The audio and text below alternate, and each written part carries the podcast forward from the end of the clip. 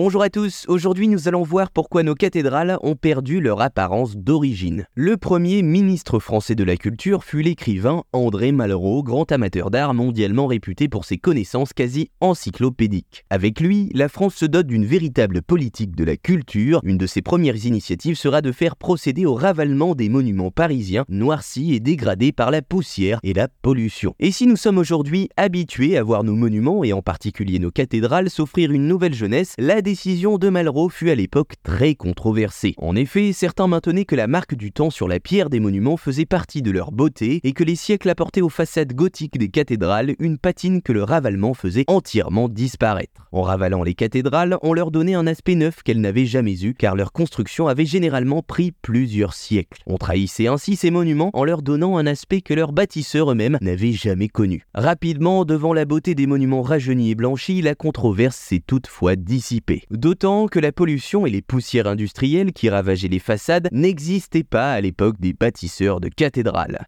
Enfin, si l'on voulait vraiment que nos cathédrales ressemblent à celles que nos ancêtres ont bâties et admirées, il faudrait les peinturer de haut en bas. En effet, à l'époque, on ne connaissait pas les façades blanches et sobres qui plaisent à nos contemporains. Les statues, frontons et frises étaient peints avec soin et dans les moindres détails. Avec le temps, les pigments utilisés à l'époque ont été effacés et seule la pierre est demeurée et nous nous sommes habitués à des cathédrales monochromes. Pourtant, à bien regarder les originaux des statues de façade conservées dans les musées, on trouve des traces de peinture donnant au visage une couleur chère et aux vêtements des teintes variées et intenses ayant le plus souvent une forte portée symbolique. La sobriété n'était pas de mise à l'époque gothique et nos nobles cathédrales étaient multicolores. Voilà, vous savez maintenant pourquoi nos cathédrales ont perdu leur apparence d'origine.